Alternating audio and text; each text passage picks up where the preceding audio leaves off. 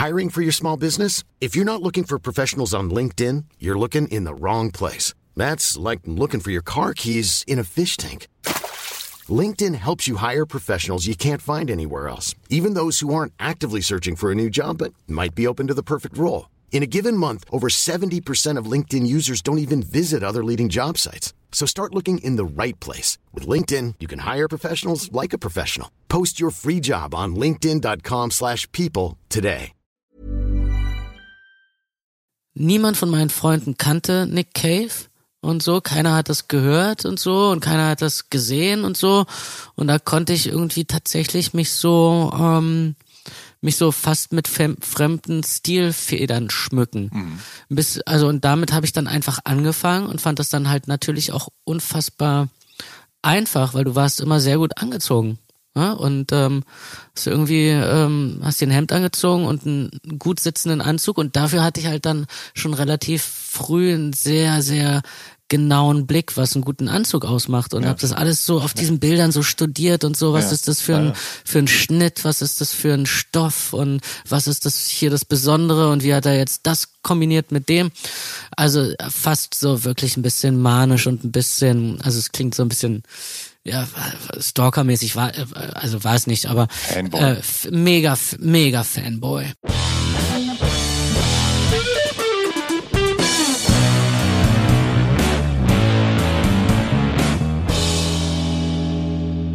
Hallo und herzlich willkommen zu Der Soundtrack meines Lebens. Ich bin Jan Schwarzkamp und ich werde euch in diesem Podcast auf eine musikalische Reise mitnehmen.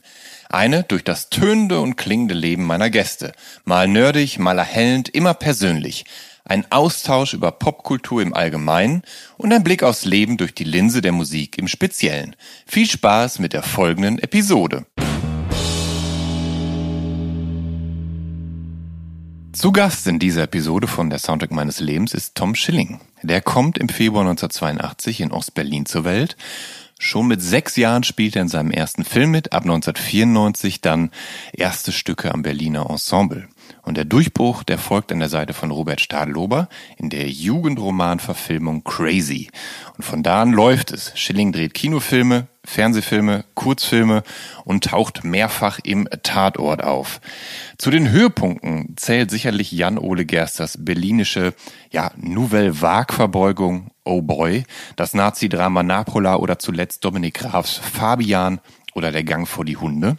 Daneben macht Schilling auch Musik, zunächst mit seiner Band The Jazz Kids, neuerdings mit Die andere Seite und mit der hat er Ende April das Album Epithymia veröffentlicht.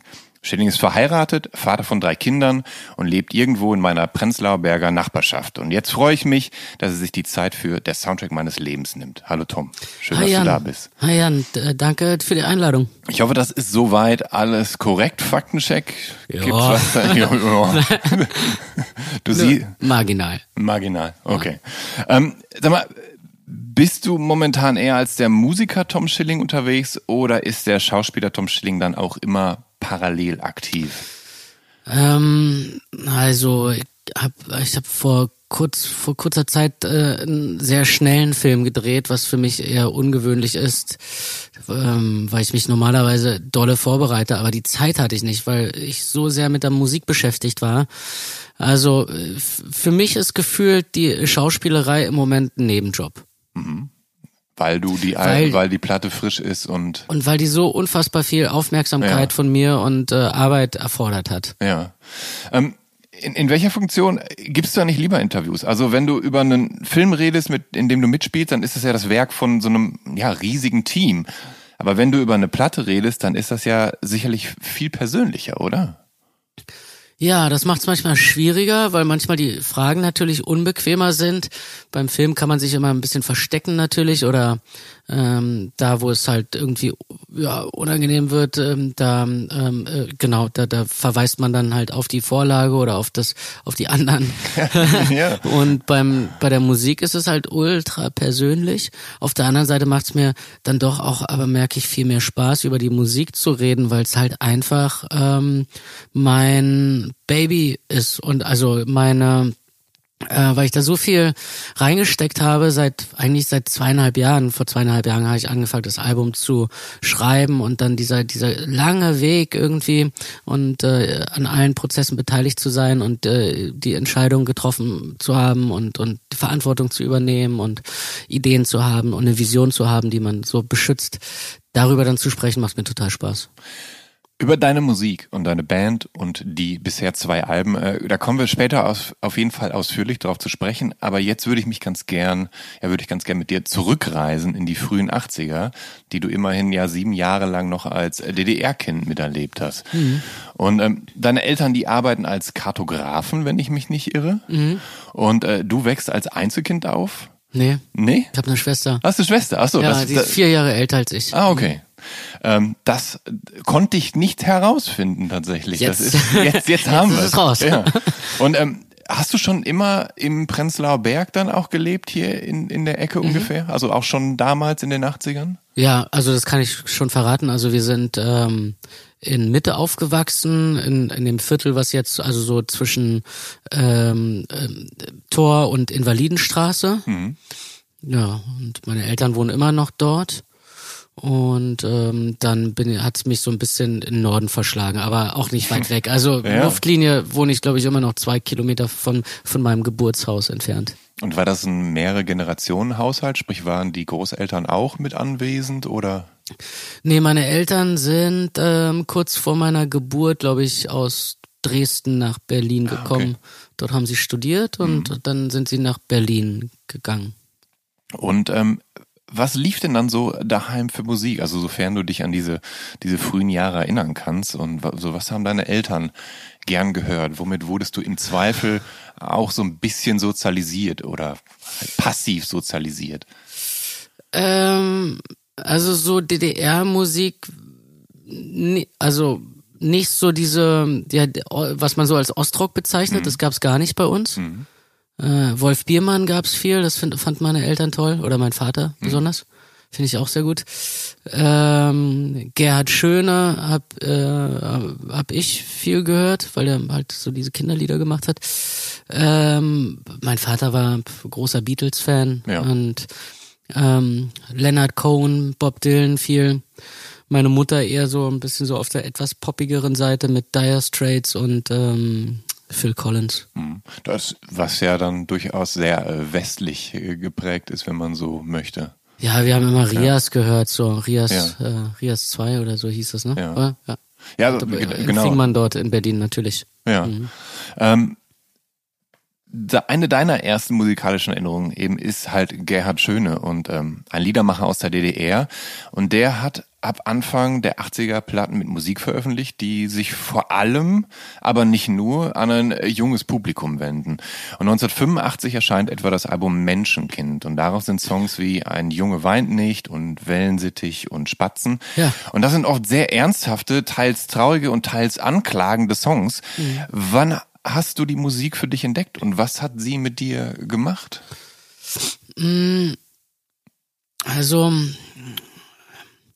irgendwie hat mich haben mich schon immer die Sachen irgendwie berührt, die ähm, eher so ein so ein Schmerz in sich tragen, irgendwie eher die traurigen Lieder und ich glaube einfach, dass der Gerd Schöne irgendwie wusste, wovon er redet und ähm, irgendwie habe ich mich da habe mich das fasziniert. Hm. Ähm, ist wahrscheinlich auch ein bisschen persönlich, aber äh, auf seiner Kinderplatte, Kinder aus dem, äh, Lieder aus dem Kinderland, ähm, ja, da gibt's so ein paar äh, Lieder, wo sich die Kinder so wegträumen und so, ähm, oder eins besonders, äh, Meeresbezwinger Thomas heißt es. Mhm. Ähm, und äh, weil es irgendwie ein bisschen Ärger gab wegen einer schlechten Note und so und ähm, Genau, und das ist so eine Fantasie, dass er so ein, so ein Meeresbezwinger ist, so ein Kapitän, irgendwie, der ganz mutig irgendwie ist und am Ende stellt sich raus, dass er nur in der Badewanne sitzt. Das heißt, die Eltern sagen, komm endlich raus. Hat das dann, äh, hat dir das dann, obwohl du noch so jung warst, schon so, eine, so ein gewisses Identifikationspotenzial geliefert? Ich habe mich irgendwie verstanden gefühlt, weiß jetzt gar nicht, hm. ähm, ähm, ja, ich hatte irgendwie das Gefühl, dass ich ähm, eher so auf der melancholischen Seite zu Hause bin. Ja, durchaus. Also ich habe das schon äh, auch bemerkt. Also zum Teil auch durch, also sieht man es in deinen Filmen, wenn man so möchte, aber mhm. gerade auch was deine eigene Musik angeht. Aber ähm, du warst ja damals durchaus noch relativ jung. Würdest du sagen, dass du schon als junges Kind so, so, so einen Hang zur Melancholie hattest? Wobei man ja Melancholie nicht mit zwangsläufig äh, Depression oder Traurigkeit gleichsetzen muss, sondern Melancholie, der wohnt ja noch so eine, naja, so eine, so eine Happy Sadness inne. Ja, ähm, Schwer zu sagen. Wirklich schwer zu sagen, aber wenn ich mir meinen. Ähm, Versuch's mal, wenn du es kannst. Hm.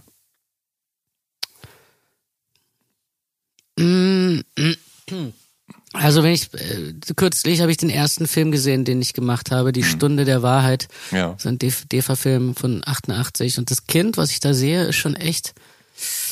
Ähm, also da, das ist auch schon wirklich schwer. Ja. Also diese, das Thema ist auch schwer. Es geht ja. dort in dem Film um ähm, ein, eine Familie, ähm, die, wo die Mutter und der Vater getrennt voneinander leben. Der Fa die Kinder leben bei der Mutter, die dann bei einem Autounfall verstirbt mit ihrem neuen Partner und die Kinder sollen ähm, entweder ins, ins Kinderheim oder der Vater, der Geologe ist und äh, über eine Weltgeschichte rumreist, ähm, äh, äh, erklärt sich bereit, irgendwie auf die Kinder die Kinder großzuziehen und äh, seine Karriere zu quasi zu unterbrechen oder zu auszusetzen. Ähm, und da bin ich eins dieser Kinder und das hat mich dann doch echt, ähm, ich hab, ich weiß nicht, ähm, äh, es ist, es ist eine große Distanz zwischen mir und diesem Kind, ja. aber und trotzdem fühle ich mich sehr verbunden und ähm,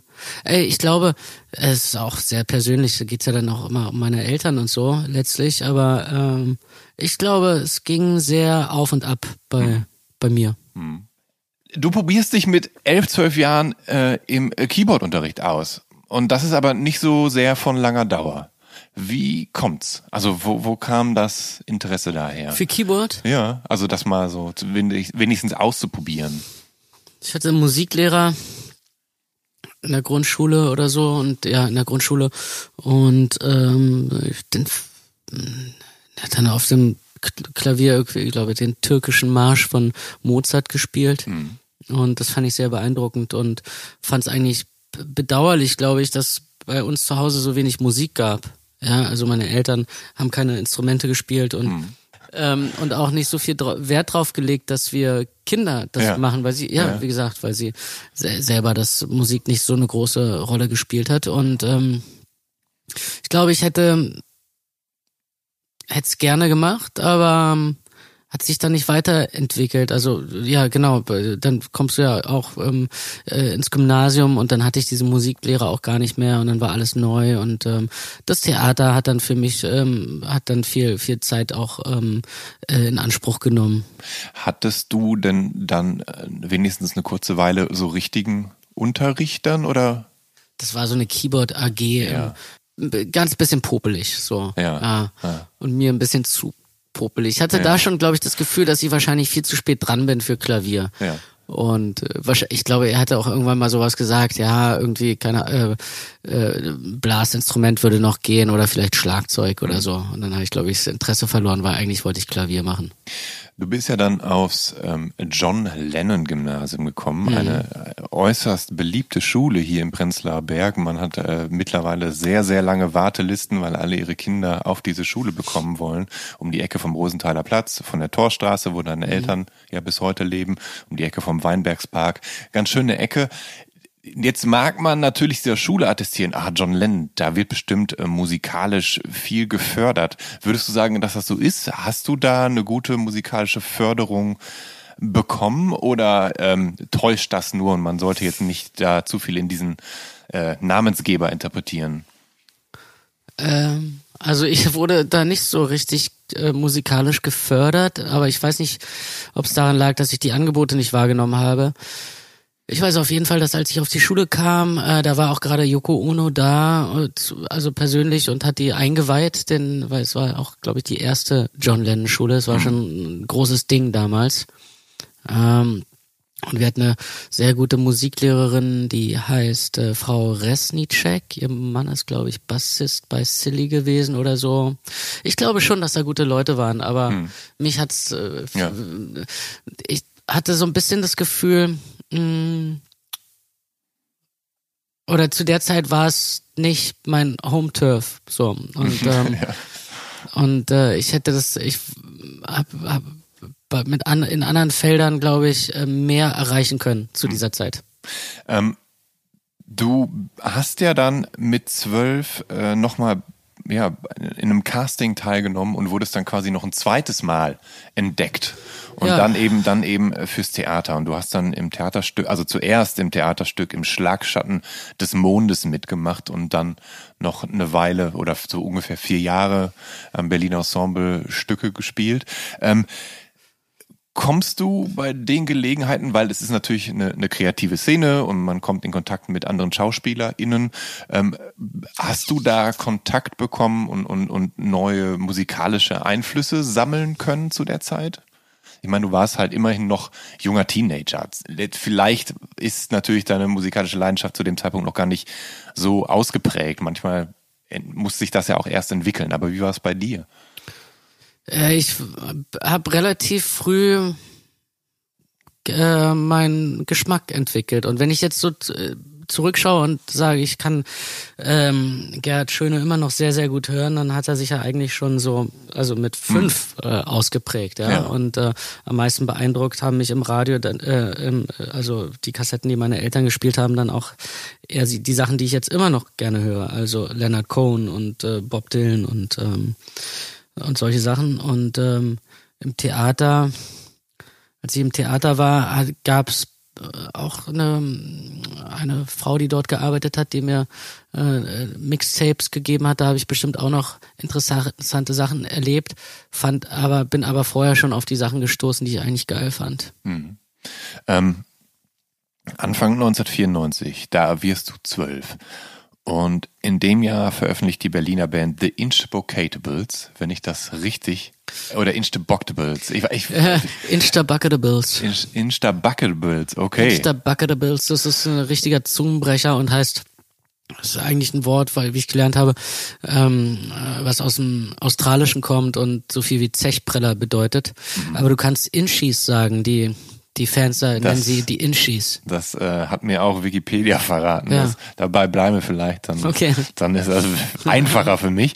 Die haben auf jeden Fall äh, nach einem Demo-Tape mit Ultra in 1994 ihr bereits drittes Album veröffentlicht. Ja. Und ähm, die Musik, die wandelt zwischen äh, Punk und Goth und äh, mittelalterlicher Folklore und auch eben Folk oder Turbo Folk, wenn man so will. Ja, Speed, und, äh, Speed Folk. Oder Speed Folk und genau, und mal auf, mal auf Deutsch und meist auf Englisch. Und äh, mhm. wie lernst du die Band kennen und was gefällt dir so an ihr?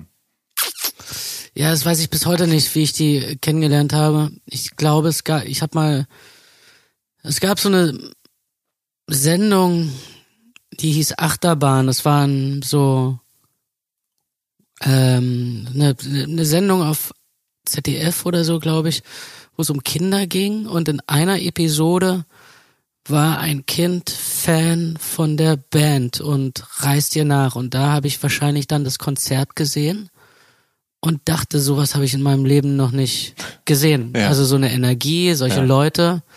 Also der Sänger ist total, ähm, äh, total ähm, ähm, eindrücklich sieht er aus. Also der hatte so eine Glatze, aber dann glaube ich so ein Irokese tätowiert. Mhm. Ja, also er hatte quasi so einen Streifen über den Kopf tätowiert und ähm, hatte so einen roten Anzug an und hat, war total expressiv auf der Bühne und spielte halt Geige und tanzte wie so ein Derwisch und so und äh, die Musik war einfach wahnsinnig kraftvoll und da ich glaube, dass ich mich da in die verliebt hatte und dann ähm, versucht habe, was über die rauszufinden.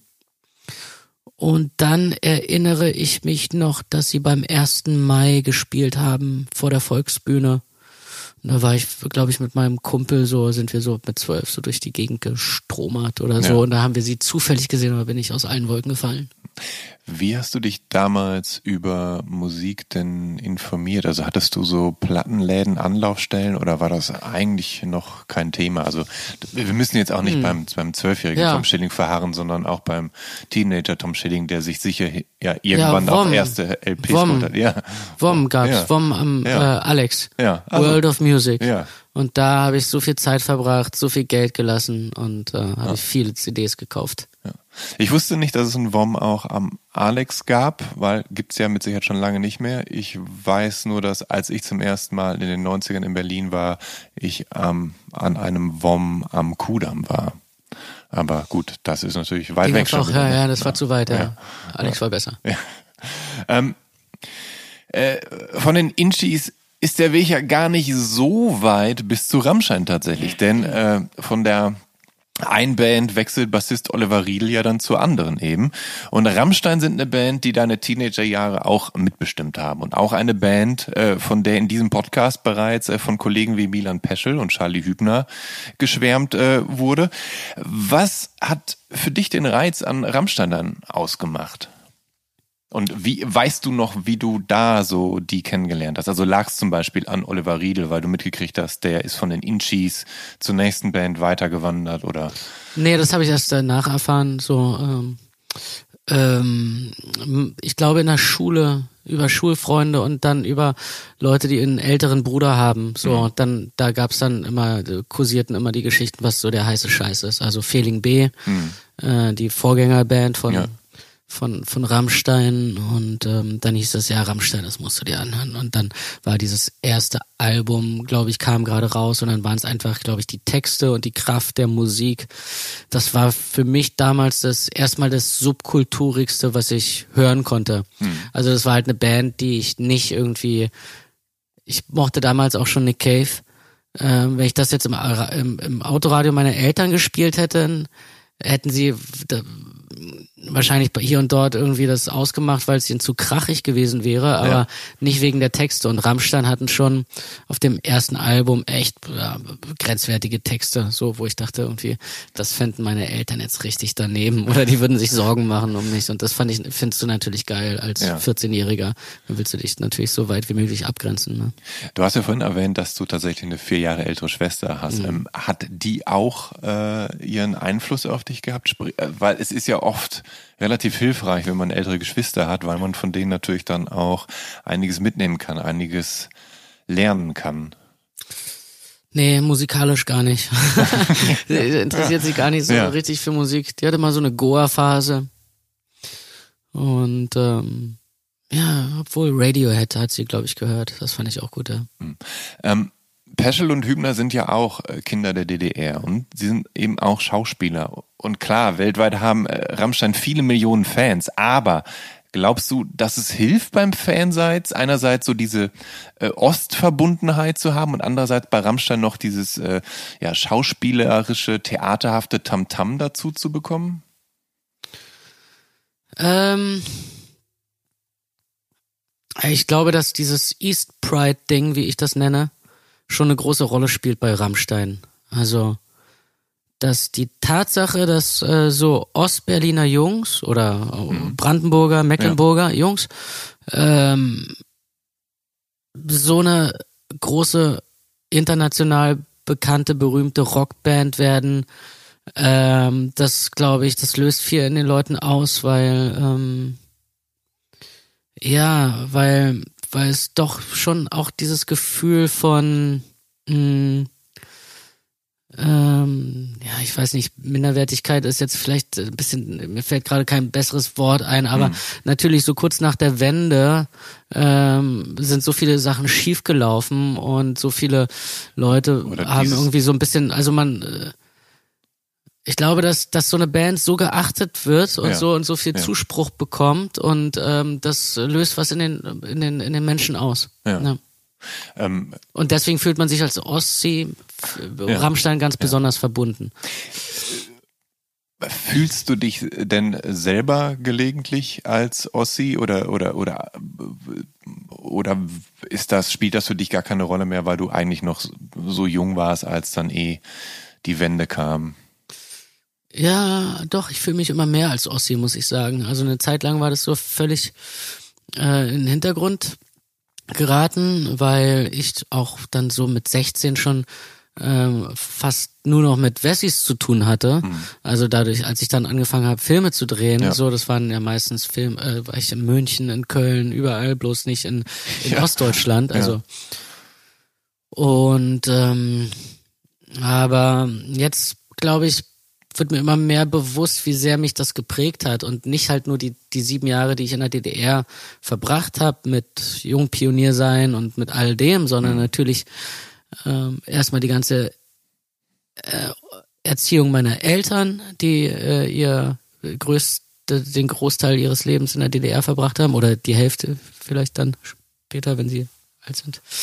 Und ähm, aber auch nach der Wende noch äh, erinnere ich mich, dass ich, ähm, wenn wir im Urlaub waren und meine Eltern sind oft mit mir in Urlaub gefahren, Skiurlaub oder ein, ein, ein ja, Sommerurlaub, mhm. dass ich mich ganz oft geschämt habe zu sagen, wo ich herkomme. Weil irgendwas war da irgendwie, keine Ahnung, irgendwie fühlte man sich nicht ganz, ähm, hatte die falschen Klamotten. Ja, plötzlich ja. musstest du die richtigen Klamotten tragen mhm. und so, ne? Und das gab's ja alles in der DDR nicht. Mhm. Und dann die Folgejahre war es dann halt erstmal so ein Suchen und Finden und sich auch manchmal verstecken und schämen. Also ja. bei mir jedenfalls. Und dabei bist du ja sogar noch aus Berlin gekommen und nicht aus der Provinz. Genau, ja, ja, hat keinen Unterschied gemacht, ja. Jedenfalls für mich nicht, ja. ja. Ähm, Rammstein, die landen 1996 auf dem Soundtrack zu David Lynch's Lost Highway, was äh, für die natürlich auch ein großer Durchbruch war, gerade in Amerika. Und äh, du bist 14, als dieser Soundtrack erscheint und der Film erscheint und du hast schon Schauspielerfahrung und du magst Rammstein und du magst Düsteres. Hast du den Soundtrack Soundtrack damals entdeckt und hast du den Film damals sehen können oder warst du da noch zu jung für? Nee, den, den Film kannte ich nicht. Und die Rammstein hatte ich, glaube ich, eine Kassette.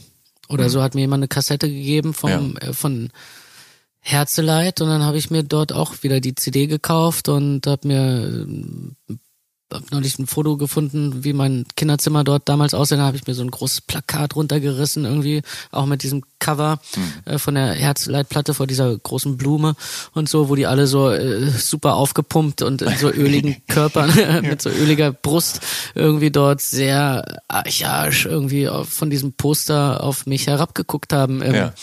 im, im, Kinderzimmer. Und genau, da ging es um das, äh, um so ein Konzert in der Arena. Das war mein mhm. erstes Konzert von, von Rammstein jedenfalls.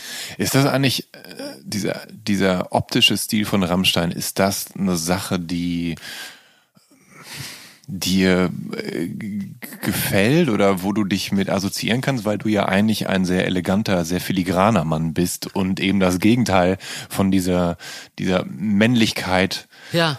dieser Muskelmännlichkeit, die Rammstein transportieren. Mm, naja, Rammstein ist ja auch nicht so homogen. Also jemand wie Flake ist ja ein totaler Schlag. Flake, der, genau, genau, Flake ist derjenige, der das ganz ironisch bricht genau. wieder so ein bisschen, klar. Aber auch Paul ist ja eher der kleine, ja. schmächtige, ja. Äh, der, der, Gitarrist. Also der, ja, die haben sich alle so ein bisschen, ne, waren halt so Sportler und Surfer und so. Ähm, äh, was ich gut fand halt war dieses Widersprüchliche und das äh, um, Heterogene in der mhm. Band. Also, und dass man sie nicht so richtig, das Ambivalente, dass man sie nicht so fassen konnte. Ja, ja. Ähm, das fand ich spannend, glaube ich, eher. Als, also ich hätte mich jetzt nicht für eine Band entschieden, ähm, die wo nur so Typen drin sind. Also wenn dann Fla Flake ja, gefehlt hätte ja. oder so jemand wie Paul, der die ganze Zeit irgendwie auch so so grinst und so und die das irgendwie auch alles brechen. Ja. Und ähm, ja, eigentlich sind es ja Punks gewesen, ne? Ja. Oder immer noch. Ähm, äh, dann hätte ich mich, glaube ich, nicht für die Band interessiert. Ähm, kommen wir noch mal ganz kurz zurück äh, zu Lost Highway. Hast du den, also ich, ich weiß nicht, ob du Lynch-Fan bist. Ähm, ich mag Lynch, ja, aber ich, ja, ich könnte es mir noch mehr. Genau, ich also ich könnte ich könnte mir vorstellen, dass du ihn magst, weil du weil du ja auch sagst, du hast einen, einen Hang zum düsteren und so und Lynch inszeniert ja nun mal meistens düster und ähm, ähm, Hast du den Film oder den Soundtrack dann später nochmal für dich entdecken können? Ähm, nee, weil, wie gesagt, Ja, ich hatte ja, ja. das alles schon vorher entdeckt. Weil grund, grundsätzlich möchte ich nämlich darauf äh, kommen, weil. Barry Adamson ist ja mehrfach auf dem Soundtrack zu hören. Barry. Mhm. Barry Adamson ist ja eben Teil von Nick Cave und seinen Bad Seeds und Mhm. zwar auf den ersten vier Alben zwischen 84 und 86. Mhm.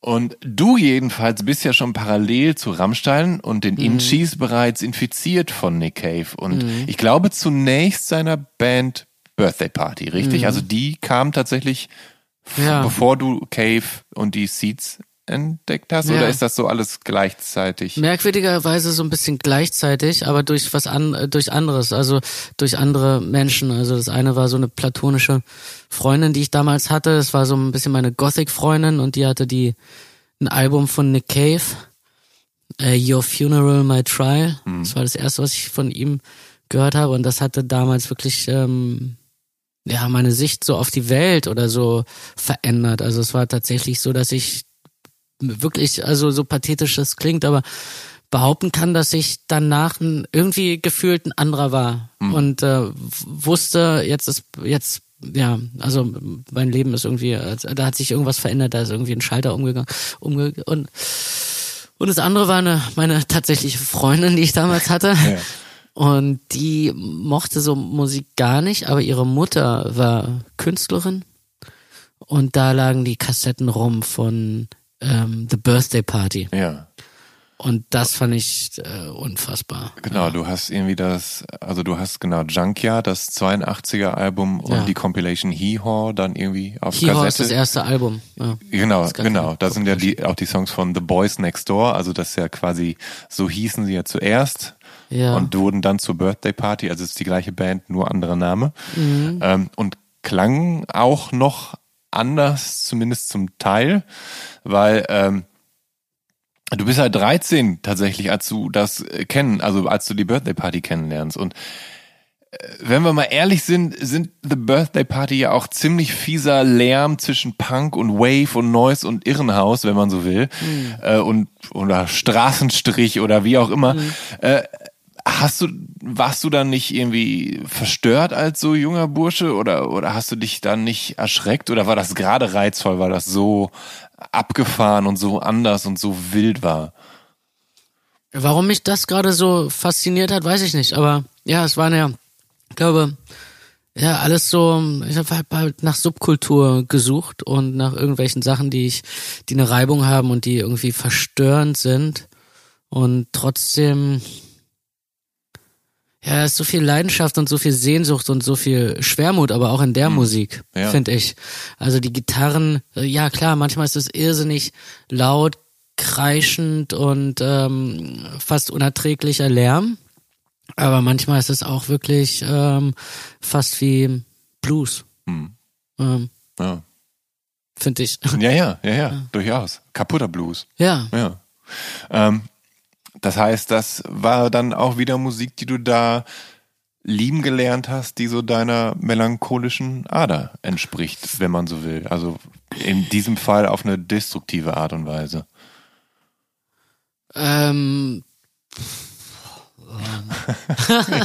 keine Ahnung, ich fand Ja, die Musik ja. unfassbar cool. Ja. Ich mochte die, ich mochte das Songwriting, äh, Writing, ich mochte seine seine Stimme, ich mochte vor allem diese dieses ähm, äh, diese ähm, die die Gitarre von Roland Roland S Howard, diesen Mhm. die, den den Gitarrensound fand ich unfassbar und das alles und zu diesem sehr sehr immer sehr mantrahaften ähm, äh, unverstellten Bass. Also das ganz oft waren die Lieder auch wirklich einfach nur über immer das gleiche Riff und so und das hatte was Hypnotisches. Das fand ich geil. War dir denn, also die Mutter deiner Freundin war Künstlerin in Berlin? Ja. Äh, deshalb ist es, glaube ich, relativ naheliegend vielleicht, dass sie das gehört hat, weil Cave ja durchaus eine recht enge Verbindung zu Berlin auch hatte und zu den Neubauten und zu Blixer, der ja bei ihm äh, mitgemacht hat bei den Bad Seeds. War dir das schon bewusst oder hast du das nach und nach herausgefunden und hatte das dann so einen gewissen Reiz auf dich, dass das so, weil ich meine, Blixer ist ja auch hier einer aus der Nachbarschaft. Ja. Ähm, war das so, so, hatte das so einen Reiz für dich? War das so, ey Mann, krass.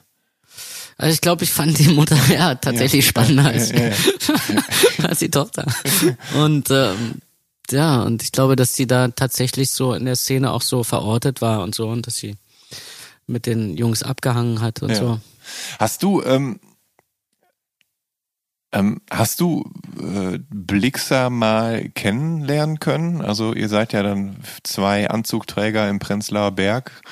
Da könnte ich mir vorstellen, dass man sich ja mal über den Weg läuft und dann, also wäre ich ja als großer Cave-Fan und großer Seeds-Fan relativ begierig darauf, mal mit ihm ein bisschen zu schnacken ja. und ihm doofe Fragen zu stellen, wenn man sich denn traut. Ja, manchmal ist es nicht gut, mit seinen Helden zu, zu reden. Ähm, ich habe ihn einmal im Flugzeug gesehen, habe ihn aber nicht angesprochen. Mhm. Okay. Ja. Ähm, Du hast gesagt, dass Cave bei dir, als du äh, Your Funeral My Trial gehört hast, dass das so so ein Schalter ja. gelegt mhm. hat und dass das viel mit dir gemacht hat. Und du bist ja tatsächlich auch bis heute Cave verhaftet. Würdest du sagen, dass du so so mit ihm gewachsen bist und dass er dich so über verschiedene Phasen und also Lebensphasen begleitet hat und hat er dich zwischendurch auch mal enttäuscht oder hat er immer deine Hand gehalten und, und war dir ein treuer Begleiter? Ähm, hm, also ich würde sagen, ein treuer Begleiter ist er bestimmt, weil ich ihn einfach als Künstler unglaublich finde und ähm, ähm, mir immer die Hand gehalten. Als Kind, als Jugendlicher hat mich die Musik total getröstet und mir so Halt gegeben. Habe ich mich irgendwie aufgehoben gefühlt, konnte mich damit auch gut abgrenzen von anderen, weil ich auch gar nicht das hören wollte, was andere gehört habe, haben. Ich konnte mich so ein bisschen wegträumen, weil ich immer dachte, wie geil wäre das gewesen, in den Mitte der 80er geboren äh, zu sein. Also ähm, oder, nee, oder dort halt ähm, äh, schon so 16, 17 gewesen zu sein und so in West-Berlin. Ähm, also so eine gewisse Wehmut hatte ich da schon immer. Und ähm, danach fand ich, glaube ich, alle Alben immer, ja, verlässlich gut und äh, gab es immer tolle Sachen zu entdecken und bin zu, immer alleine auf die Konzerte gegangen. Irgendwann kam dann halt immer. Warum, warum allein? Ja, weil eigentlich keiner mitkommen wollte, weil das eigentlich keiner so richtig geteilt hat. Oder ja. weil ich es auch vielleicht selber auch nicht teilen wollte. Also ja. ich bin nie irgendwie so hausieren gegangen, habe gesagt, ey, ist das nicht geil? Hört ja. euch das doch mal an. Und fand es auch zum Beispiel, meine Eltern mochten auch Nick Cave und so. Das fand ich dann echt nervig. ähm, aber also mittlerweile hat sich das ja geändert. Also er spielt ja wirklich, er, füllt ja, ich glaube, die, ich, die war es die Wuhlheide zuletzt oder die, die und auch, ähm, keine Ahnung, Arenen ja. Eben. Und das sind ja dann halt, diese Konzerte gleichen ja mittlerweile fast so Gottesdiensten mit Körperkontakt und so, er ist mitten im Publikum mhm. und alle dürfen mal die Hand dran halten und so. Mhm. Hattest du auch mal Körperkontakt mit Nick Cave? Ähm, Oder warst du dabei, warst du eine ansichtig bei einem dieser quasi Gottesdienste? Ja, ich habe viele Konzerte gesehen, mhm, auch ähm, auch eines oder zwei von diesen, ähm, eher aber auch aus der Ferne, mhm. nicht so ganz, ganz vorne und ähm, wir haben mal ein Foto zusammen gemacht nach einer Show im Admiralspalast mhm. und ähm, zu diesem, ich glaube, es war das Doppelalbum Abattoir Blues, mhm. Liar of Orpheus. Ähm, ja, ich muss gestehen, dass ich es jetzt gerade so ein bisschen verloren habe und diesen ja. diesen ähm, so ein paar Sachen finde ich irgendwie irgendwie kickt's mich nicht mehr so richtig oder finde ich es eher so diese ganze Ästhetik äh, des ähm, ja I'm the, ich bin euer mhm. dein euer Prophet und so mhm. und die ähm, diese ja die die die Bildästhetik auch die dann mhm. benutzt wird so also der Erlöser ne ja. da, die, die, die finde ich irgendwie nicht mehr so nicht so spannend, muss ich sagen. Aber dann ist es ja, ich glaube, ich war hier wirklich jahrelang wirklich addicted. Mhm. Und deswegen ist es ja eigentlich jetzt auch gut, dass ich mich dadurch, dass mein großer Held irgendwie in eine Richtung geht, die ich irgendwie, wo ich sage, irgendwie, nee, das, das finde ich jetzt nicht mehr so spannend, mhm. mir auch die Möglichkeit gibt, mich zu emanzipieren und äh, mich äh, in andere, äh, andere, andere Richtung zu entwickeln.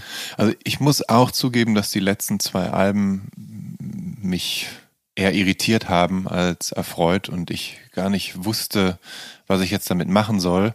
Ähm, ich wollte sie also oder, oder es ist schwer, sie vielleicht schlecht zu finden, weil er natürlich darauf, also sind ja Katharsis-Alben, er, er, ja. er lässt darauf ja seine Trauer raus ja. und er verarbeitet den Tod seines Sohnes. Und in der Hinsicht äh, ist es vielleicht nachvollziehbar, dass er jetzt so hm, so, so auf gewisse Art und Weise, naja, wiedergeboren oder sich neu erfunden hat oder so. Also das heißt, also ich also man kann es vielleicht nachvollziehen, aber man muss natürlich nicht den gleichen Weg mitgehen. Das, ja.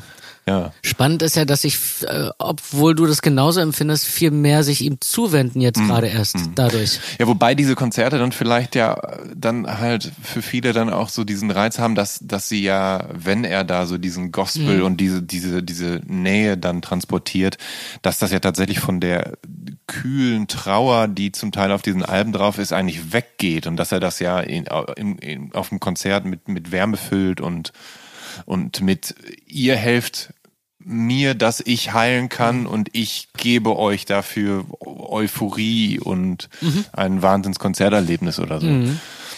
Du bist ja immer tatsächlich sehr gut angezogen. Also es gibt tausende von Pressefotos von dir. Du, du trägst immer Anzug, du sitzt hier gerade in einem wirklich sehr gut sitzenden Anzug. Ähm, ist das zum Teil auch Cave, diesem immer so mondän auftretenden Dandy geschuldet, dass du so ein gut angezogener Mann bist, dass du gesagt hast, boah, Cave ist halt, der Mann hat halt Stil, das, das ist, der ist nicht das schlechteste Vorbild. Mhm. Ja, bestimmt.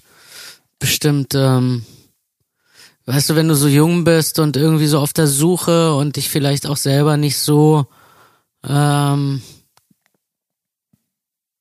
geil findest, wie man, also ja, oder dann schaust du ja sehr genau dir irgendwelche Sachen ab und als ich angefangen habe, Anzüge zu tragen, da muss man sich vorstellen, war ich 18 und super schmächtig und klein und äh, ja, also bin äh, ein bisschen breiter geworden und ähm, konnte mir dann auch irgendwie, also konnte mir jetzt, äh, kann mir jetzt auch schon irgendwie in einem in einer Herrenabteilung irgendwie Sachen äh, äh, kaufen. Aber damals irgendwie war es echt ja. für mich schwer und ja. ähm, und ähm, weil ich niemand von meinen Freunden kannte Nick Cave und so, keiner hat das gehört und so und keiner hat das gesehen und so und da konnte ich irgendwie tatsächlich mich so ähm, mich so fast mit fremden Stilfedern schmücken. Mhm.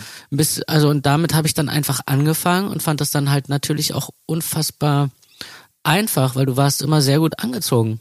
Ja? Und ähm, hast irgendwie ähm, hast dir ein Hemd angezogen und einen gut sitzenden Anzug und dafür hatte ich halt dann schon relativ früh ein sehr sehr genauen Blick, was einen guten Anzug ausmacht und ja. habe das alles so auf diesen Bildern so studiert und so, was ja. ist das für ein für ein Schnitt, was ist das für ein Stoff und was ist das hier das Besondere und wie hat er jetzt das kombiniert mit dem?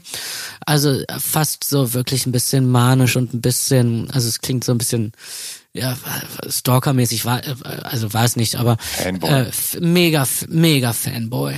Und ähm, aber äh, ich würde es jetzt gar nicht so auf Cave allein zurückzuführen. Er war halt mein großer Held, mhm. aber letztlich war das ja eine ganze, eine ganze äh, Gruppe von Menschen oder Bewegung irgendwie, die die Anzüge getragen haben. Also die coolen Boys hatten halt die Anzüge an. Ja. Also bei ja. Johnny Cash geht's ja, äh, ja, also los oder Bob ja. Dylan und weiß ich nicht. Ja. Ne? Und ähm, ja, so war das bei mir. Ähm, apropos Fanboy, da wollte ich noch mal kurz nachhaken. Du hattest, ähm, naja, du hattest die Gelegenheit, ihn zumindest für ein Foto zu treffen im Admiralspalast. Hast du äh, mit ihm reden können oder war das nur ein schnelles Foto machen, weil du die Gelegenheit hast, ihn irgendwie zu sehen? Und warst du nervös, weil er dir natürlich viel bedeutet und da natürlich dann auch die Chance besteht, eventuell enttäuscht zu werden, wenn man denkt, ah, oh, der ist aber ein arroganter Arsch oder ich weiß es nicht. Wie, wie war das? Ja. Wie war euer Zusammentreffen? Ja, nee, er ist natürlich kein arroganter Arsch. Ähm, hatte ich auch nicht die Angst, aber manchmal, und ich kenne es von mir selber, ähm, mh, es gibt auch wirklich Leute, die, denen, denen ich als Schauspieler oder als Musiker irgendwie sehr wichtig bin und ähm, die dann ein Foto machen wollen oder der je, und die zittern dann wie Espenlaub, ja, also und das ähm, und eigentlich ähm, und es kann keine das, das löst eine gro große Befangenheit aus, ja. Also eigentlich liebt man das natürlich irgendwie, wenn jemand so, ähm, wenn man sich so mit man liebt es, wenn es unkompliziert ist. So, aber je mehr man jemanden, äh, ein, jemand einem bedeutet, desto komplizierter wird's manchmal. Ne? Und ähm, so war das dort auch. Es hätte eigentlich, wenn ich, wenn er mir nicht so viel bedeuten würde, hätten wir wahrscheinlich den ganzen Abend ähm, gesüffelt oder so, weil ähm, er war da im Gespräch mit einer anderen Frau und die wollte mich so als ähm, äh, als echt tollen Schauspieler äh, vorstellen und so und ich äh, habe sie gar nicht richtig ausreden lassen. Also die, die hätte eigentlich das Entree für mich machen Ja, können und alles wäre und er wäre total interessiert gewesen, weil ich glaube, er hat eine große Achtung vor Schauspielern oder vor Filmen. Also das weiß ich. Ähm, insofern äh, wäre das ein langer, schöner Abend gewesen. Aber ich war halt einfach völlig wie so ein wie so ein Reh vor der oder wie so ein ja wie, wie so ein Hase vor der Schlange. Ähm, du Und dieses Foto habe ich da, da, da fand ich mich so, ich kann es nicht Ja. angucken. Also ich habe so. das auch nicht irgendwie gerahmt oder so. das wäre jetzt Das nämlich meine Frage nicht gewesen. mehr, das Foto. Weil du Nein. gesagt hast, du hast im Badezimmer so eine Petersburger Hängung mit ganz Ja. vielen Fotos. Das, Das ist heißt, nicht das, dabei. das ist nicht dabei. Alles. Nein, Okay. ich habe im Badezimmer einen Geburts Geburtstagsgruß von ihm, den mir Alexander Scher auf einem Konzert besorgt hat. Ah, das ist Ja. aber nett. Ja. Auf den kommen wir, ähm, kommen wir tatsächlich jetzt gleich noch kurz zu sprechen, beziehungsweise er wird gleich erwähnt. Denn äh, wenn wir zurückgehen zu den Anzügen, ähm, tatsächlich im Anzug, aber im, im wavigen 80s-Stil bist du dann ja auch in, in einem deiner erst, in einer deiner ersten Rollen zu sehen, nämlich 2003 in Verschwende deine Jugend. Das ist ja die Verfilmung von Jürgen Teipels Doku-Roman über die Entstehung der deutschsprachigen Punkmusik, New Wave und Neudeutsche Welle. Und äh, wie musikalisch war dieser Dreh? Also hat dir dieser Dreh neue, neue Welten eröffnet? Gib mir mal so ein bisschen Einblick. Also wie, wie war das da damals so? Ich meine, du warst ja auch noch recht jung und du hattest noch nicht so viele Filme gedreht zu dem Zeitpunkt. Das heißt, das muss ja eine relativ ähm, also ich könnte mir vorstellen, dass es eine spaßige Angelegenheit war. Gerade auch, weil du ja da äh, optisch fast so auftreten konntest, wie du ja eigentlich gerne rumgelaufen bist. Und dann hattest du noch deinen Kumpel Robert Stadlober an der Seite und so. Wie war das? Wie war der Film? Ähm, oh Gott, ja, hab jetzt gar nicht, hab ich da, weiß nicht, ob ich dazu so viel zu erzählen habe. Ich war, glaube ich, wie alt muss ich gewesen sein? Was sagst du? 2003? 2003, genau. 21. Ja. Das war ähm, Also 20 Eine- beim Dreh ja. wahrscheinlich so. sehr mh, ähm, ich glaube sehr unvernünftig wahrscheinlich alles äh, so das, ja wie man halt so zu dieser Ja. Zeit ist ne also ähm, ähm, und dafür bin ich eigentlich ganz stolz, dass da ein Film bei rausgekommen ist. Ja, also ich will jetzt gar nicht zu sehr ins Detail gehen, aber zu dieser Zeit habe ich echt äh, viel Unfug gemacht, glaube ich. Und ähm, mh, äh, also der Film war auch ein bisschen schwer zu drehen. Der Regisseur hat mich immer mit vielen, vielen Takes ge gequält, wobei ich eigentlich meistens in den ersten schon sehr gut bin und so, aber der ähm, Jahre später hat er gesagt, ey Tom, sorry und so. Ich war einfach, äh, ich habe das dann auch erst zu spät gemerkt, dass es eigentlich ähm, mit dir viel, viel schneller geht und war da, ja, äh, aber das, das führt jetzt völlig in die falsche Richtung. Ähm, will sagen, ich habe ihn neulich wieder gesehen und ich finde, der Film ist wirklich gut gealtert. Und ähm, damals war es, ähm, fand ich die Musik natürlich geil oder fand es natürlich super, dass wir einen Film machen, halt über ähm, die ähm, coole neue deutsche Welle und Ja. nicht über halt ähm, die pop neue deutsche Welle. Und ähm, das wollte aber keiner sehen. Ja. Das ist immer so ein bisschen das, das die Problematik mit diesen Filmen, wie zum Beispiel auch mit ähm, Tod den Hippies, es lebe der Punk. Ja. Ähm, ähm, dass Filme über Subkultur funktionieren halt eigentlich nicht, weil die Leute die Subkultur lieben, die wollen dann nicht, dass es irgendwie nachgespielt wird. Die können sich nicht vorstellen, dass jemand irgendwie äh, das mit einer Demut macht oder so. Die denken, sie, wollen es dann nicht sehen. Die wollen dann nicht mich oder äh, Wilson Gonzalez irgendwie Ja. ähm, ihre Helden äh, spielen sehen. Ja, Genau, da, da wäre ich nämlich jetzt drauf äh, zu, zu sprechen gekommen, denn du hast zwölf Jahre später, also 2015, Tod den Hippies, das Lebe der Punk mit Oskar Röhler gedreht. Und der Film zeichnet ja eigentlich ganz gut nach, wie diese Punk-Subkultur im Westberlin der 80er ausgesehen hat. Also Ja. gerade so um die Risikobar herum. Ja.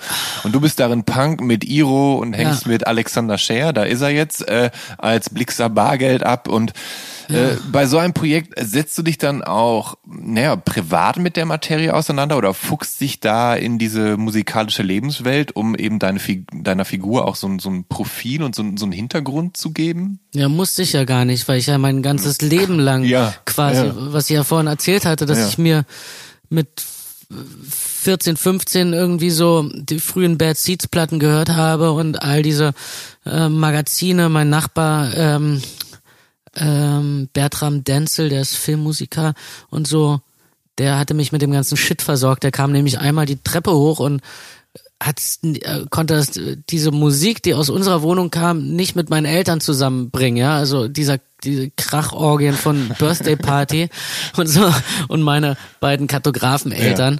Ähm, und der hat dann genau und der hat mir dann ge ge gezeigt, dass er ebenso großer Cave-Fan ist und hat mir seine ganzen ähm, NMEs und so ähm, ge ge ge gegeben und so äh, Videomaterial und so. Ähm, aber ich bin abgeschweift. Aber jedenfalls hatte ich ist ja da. Alles gut, das, darum geht's ja. Ah ja, na, jedenfalls dachte ich ja damals irgendwie, oh Mann, ey, warum muss ich jetzt hier in dieser Kackzeit leben mit Ace of Base und so? Äh, gab's natürlich damals Ja. auch schon äh, äh, Popmusik, aber ich dachte halt, ey, das Coolste ist, wahrscheinlich dachte ich damals auch schon, dass Cave eigentlich in den 80ern noch cooler war und dass ich ihn eher gerne dort mit den Neubauten und so gesehen hätte und so diese diese äh, diese Zeit und äh, die durfte ich dann halt in dem Film letztlich nachspielen. Ich finde den Film, muss ich sagen, auch echt gut. Die, leider ist die Liebesgeschichte nicht gut. Und die ist eigentlich, äh, das hätte der- Film, glaube ich, nicht gebraucht. ähm, Und deswegen ist sie auch irgendwie so ein bisschen, ja, aber der Film an sich hat echt starke Momente. Und hat, äh, hat der Risiko dir denn so. dann eben auch gerade Spaß gemacht, weil du dann da so abtauchen konntest und weil es ja doch sicher auch äh, ja ganz, also ich meine, du warst ja damals zu jung, um diese Zeiten zu erleben. Und wenn das dann aber alles so recht aufwendig nachgestaltet ist und so ist und dann, keine Ahnung, bist du mit deinem Kollegen Alexander Scher, der ja, Ja. wirklich aussieht wie Blixer in den 80ern. Ja, ja, der Ähm. sieht immer aus wie die Figur, die er spielt. Er sieht auch aus wie Gundermann. Ja, ja tatsächlich, ja, das genau. größte ja. Chamäleon, was Ja. ich kenne. Ja. Ähm, äh, ist das, das muss doch, das muss so irre Spaß machen, oder? Also ja, das wenigstens dann so, Spaß. so da, Klar, das voll. so verkörpern Natürlich. zu können. Ja, Ja. ja, da, das sitzt dann halt. Da muss ich mir nichts erarbeiten. Ja. Ne? Dann eine, eine Liebesgeschichte irgendwie dann zu spielen, die ist dann eher, Ja. äh, das ist dann die schwere Arbeit. Ja. Ähm, reisen wir noch mal so ein Stück zurück zum Beginn deiner frühen 20er Jahre, also ähm, Anfang der Nullerjahre eben. Ähm, da kam für dich nochmal so die Motivation auf, dich an einem Instrument zu versuchen. Und du hast dann zunächst äh, die Gitarre gelernt, und zwar auch mit Peter Burschs äh, Gitarrenschule, der auch schon hier im Podcast zu Ja. Gast war. Ähm, warum dann Gitarre? Äh, Gitarre habe ich äh, einfach geschenkt bekommen, also von von meinem Freund, äh, eigentlich einem meiner, meiner mein engster Freund Jan Ole Gerster ist der Regisseur von ähm, Oh Boy, Ja.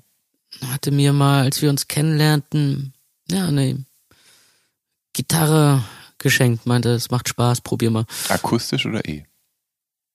Es war eine E-Gitarre, äh, eine akustische Gitarre. Ja. E spiele ich fast gar nicht. Und ähm, genau, da habe ich dann irgendwie so angefangen, irgendwie, ja, E-Moll, A-Moll und so. Und äh, Peter Bursch und Zupfen gelernt und fand, da war dann halt total beflügelt und ähm, begeistert davon, wie, wie gut das klingt.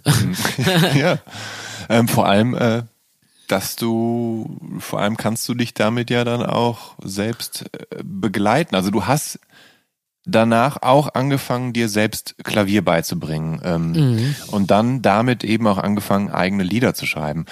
Äh, wie darf ich mir das vorstellen? Also ich meine, du, du bist damals, ähm, also du bist mit 24 zum ersten Mal Vater geworden. Und du hast ab 2004 hast du für vier, fünf Jahre gefühlt einen Film nach dem anderen gedreht und obendrein gehst du 2006 auch noch für ein halbes Jahr an die Lee Strasberg Schauspielschule in New York. Also wo ist da überhaupt die Zeit geblieben, um Songs zu schreiben und Instrumente zu erlernen? Naja, zwischen den Filmen natürlich und wenn Kind, im, äh, mein, mein großer Sohn im Kindergarten war, dann bin ich ähm, also ich bin echt ein, muss ich sagen, eher so ein hibbeliger, unruhiger Typ und äh, neige so ein bisschen, hab auch so eine leichte manische Seite und ähm, kann mich dann wirklich ähm, komplett in was versenken. Und wenn ich mir was in den Kopf gesetzt habe, dann ähm, gibt es nichts, was mich aufhalten kann. Und beim Klavier war es einfach so, dass meine Mutter hat sich ein E-Piano gekauft und wollte irgendwie anfangen, Klavier zu lernen. Und ich fand, hat ja vorhin erzählt, dass mhm. ich eigentlich, glaube ich, insgeheim wollte ich immer Klavier spielen. Und ähm, deswegen war ich, bin ich dann immer vormittags, bin ich, wenn die bei der Arbeit waren, war ich so, bin ich zu, da in meine Kindheitswohnung gegangen, ja, ja. wo plötzlich ein E-Piano stand. Ja. Und habe äh, mir in den Kopf gesetzt, dass ich für Elise mir drauf schaffe. Mhm. Aber nicht nur den Anfang, sondern das ganze Stück, wenn es noch richtig wild wird. Ja. ja. Und richtig, richtig komplex und kompliziert. Aha. So.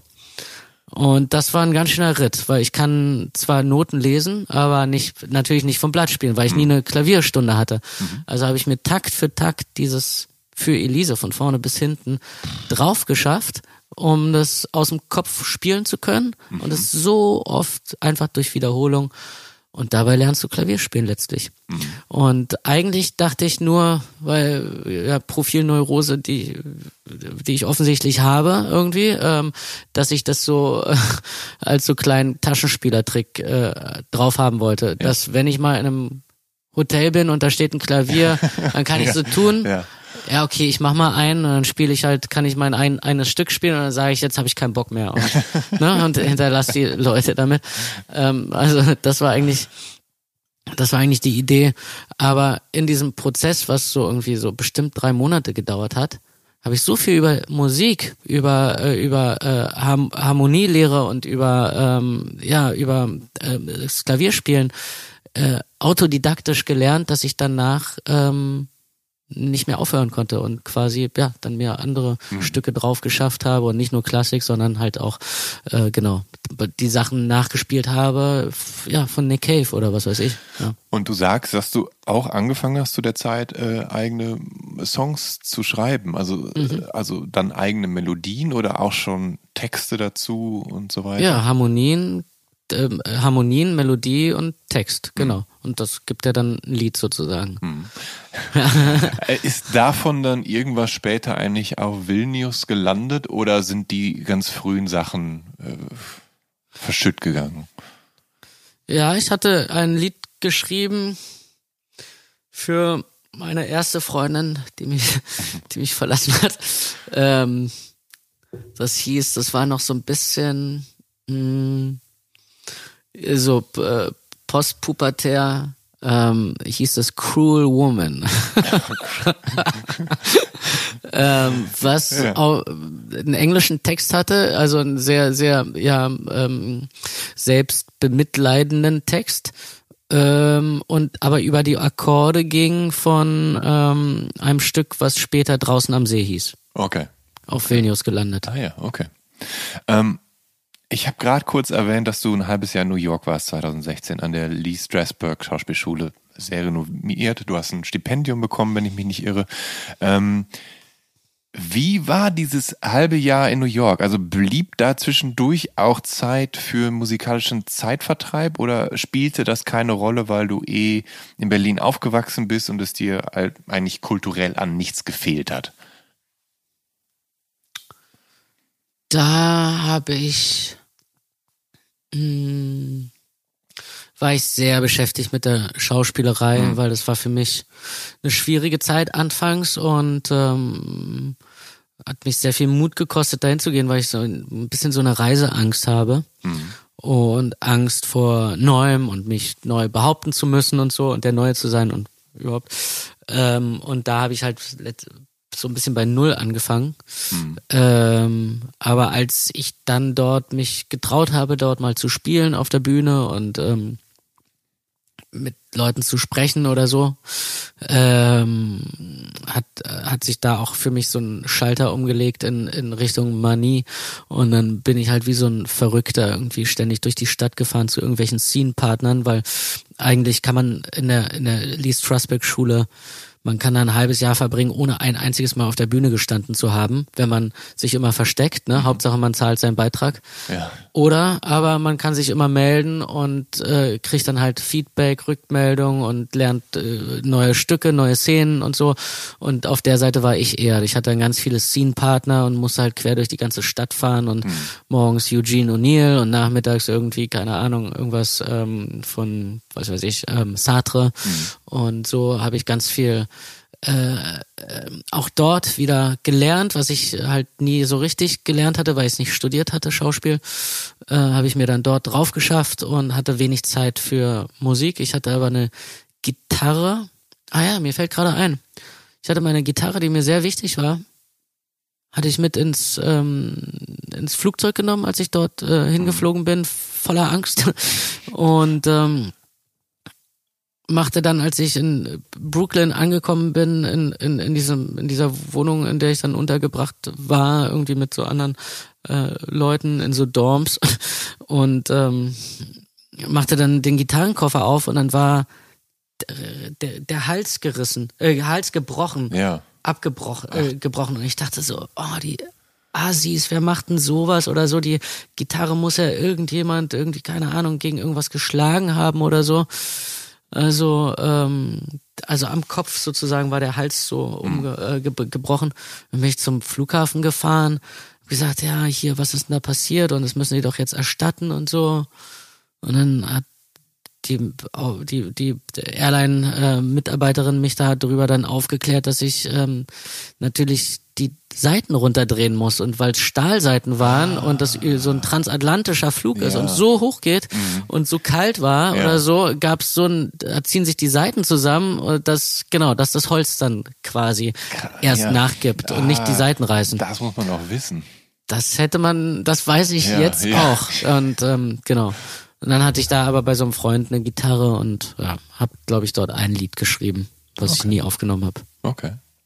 Ähm, Gehst du überhaupt gerne auf Konzerte? Also du hast vorhin schon erwähnt, dass du auf Konzerte gehst, aber gehst du gerne oder ist das? Doch, ja, doch, ja. schon, ja. ja. Gestern war ich auf dem Get Well Soon Konzert. Ah, ja.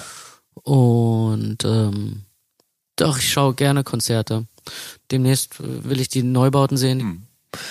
Ich war 2008 auf einem Swingabend im Admiralspalast und da bin ich auf dem Weg zum Klo äh, dir begegnet. Echt? Ähm, war das so eine Sicher? so eine Regel? Ja, ja. Ich kann mich, es war, mich erinnern, ähm, mal auf einem Swing-Abend. Es haben, es haben die Pupini Sisters gespielt und es gab so eine Modenschau auf der Bühne auch. Es waren alle sehr schick angezogen in ihren äh, 20er bis 50er Jahre Klamotten.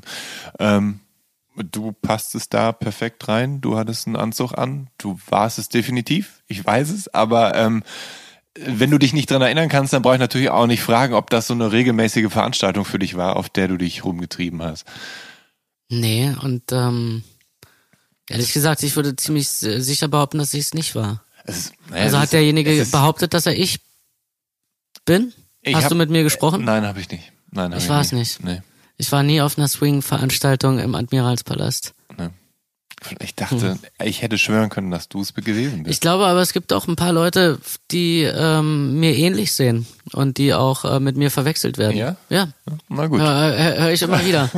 Aber, Gerade an so einem Abend nee, mit vielen Anzugträgern. Nee, aber Jan, äh, Ja, tatsächlich, ja, ähm, Swing, ähm, also alles, was so ein bisschen so mit Verkleiden zu tun hat, das interessiert mich ehrlich gesagt auch gar ja, du nicht so warst jetzt, du warst jetzt nicht als Swing, also als Swinger verkleidet, du, du hattest Ja. halt einen, Anzug an. Äh, Ja. äh, also Ja, wenn du, vielleicht- wenn du es denn gewesen bist. Keine, Ahnung, vielleicht, war ich, äh, Ich war ja auch nur fast durch Zufall da und Ja, so vielleicht- einmalige Gelegenheit. ach so, okay, war spät am Abend?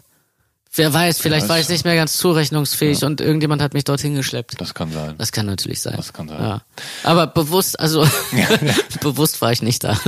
Ähm, aber um beim Hm. Swing quasi zu bleiben, ähm, also es wird noch einige Jahre dauern, nach 2008, nach Hm. dem Swingabend, auf dem du nicht warst, äh, wird es noch einige Jahre dauern, bis du dann eine Band um dich scharst, und zwar die Jazz Kids. Hm. Warum eigentlich der Name? Weil Swing Kids schon an eine Grindcore-Band aus San Diego vergeben war?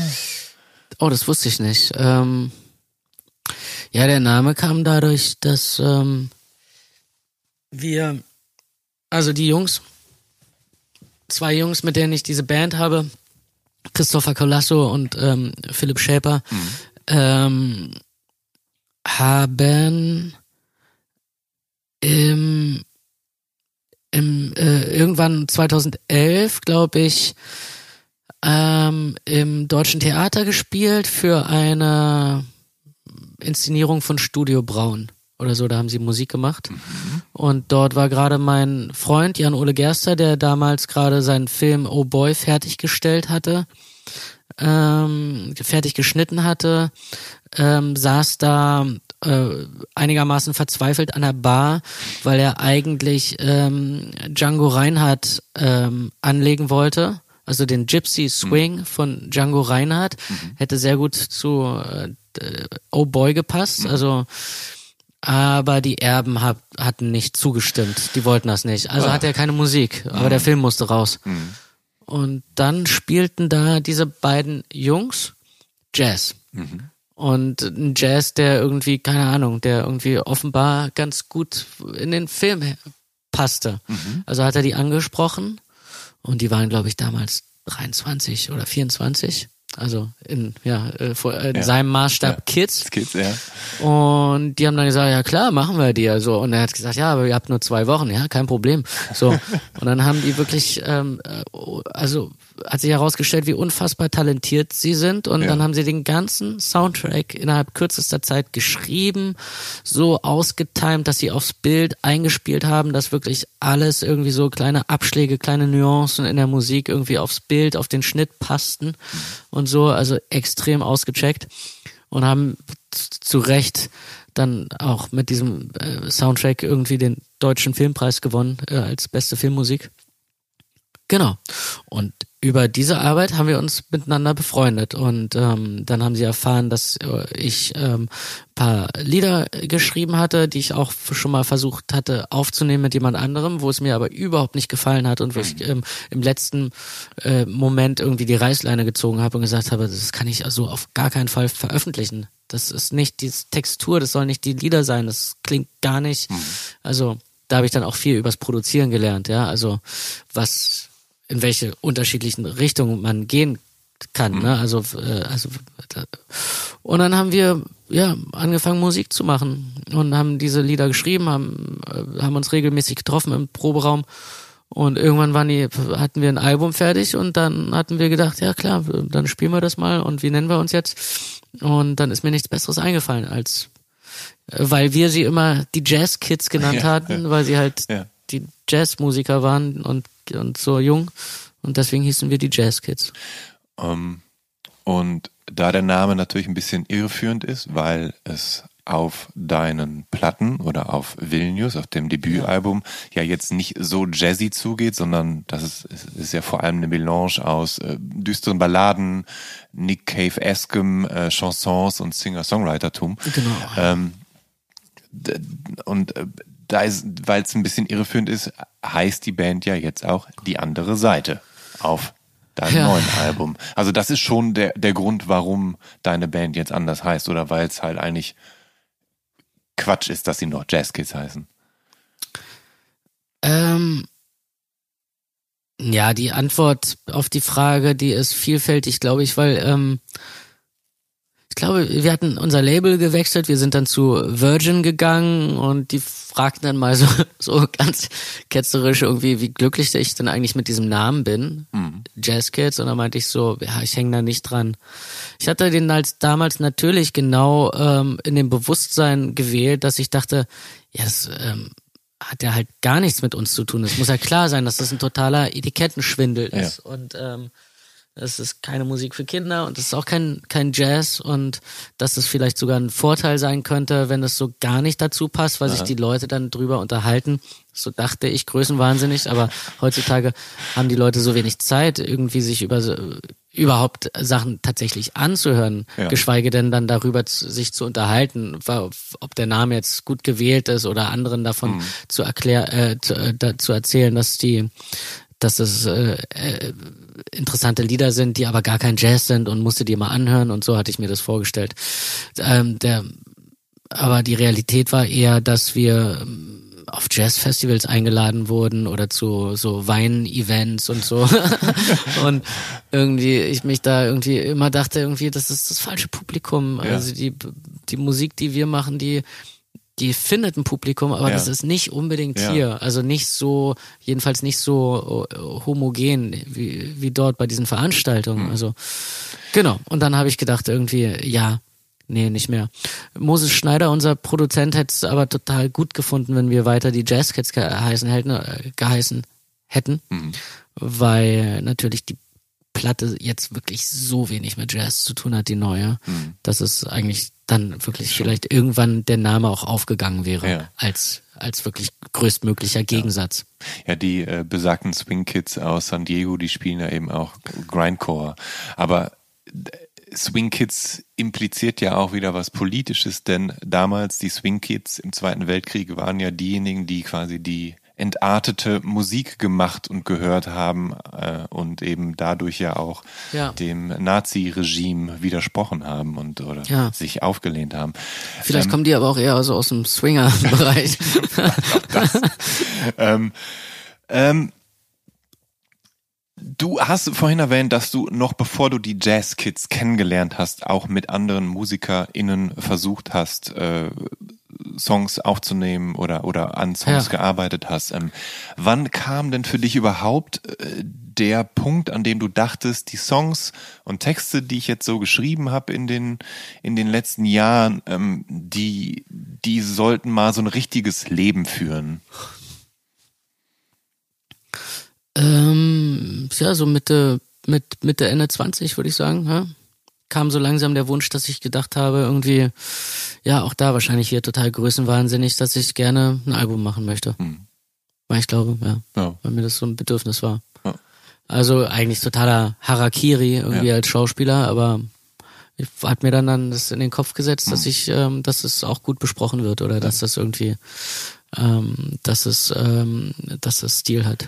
Wobei du ja mitnichten der einzige Schauspieler oder Schauspielerin bist, die äh, der der Musik macht nebenbei. Also es gibt ja einige. Also von daher, ja. keine Ahnung, wenn du eh in mhm. einem kreativen Beruf arbeitest und du aber unterschiedliche kreative Talente hast ja. und ja auch als in deiner Schauspielausbildung, die du ja jetzt nur gar nicht mal so mhm. genossen hast, außer jetzt bei Lee Strasberg, ähm, wird dir ja oft auch viel musikalisches äh, mitgeliefert oder du musst dich da reinfuchsen, du musst lernen, wie man singt oder du musst idealerweise ein Instrument beherrschen oder so. Also das sind ja viele Dinge, die da eigentlich mit einhergehen. Ne? Das war jetzt aber bei dir ja nicht so der Fall. Ja, nee, das war nicht der Fall. Das ist auch, glaube ich, gar nicht mehr so. Also ich glaube, äh, also ich habe mich beispielsweise auf einen Film Lara, wo ich einen Pianisten spiele hm. äh, und die ähm, Revolutionsetüde von ähm, Chopin spiele, ja. ähm, so akribisch drauf vorbereitet wie bei diesem allerersten Stück, ne, für ja. Elise, was ich mir manisch drauf geschafft habe mit viel zu viel Arbeit. All das müsste man heutzutage ja gar nicht ja. mehr machen.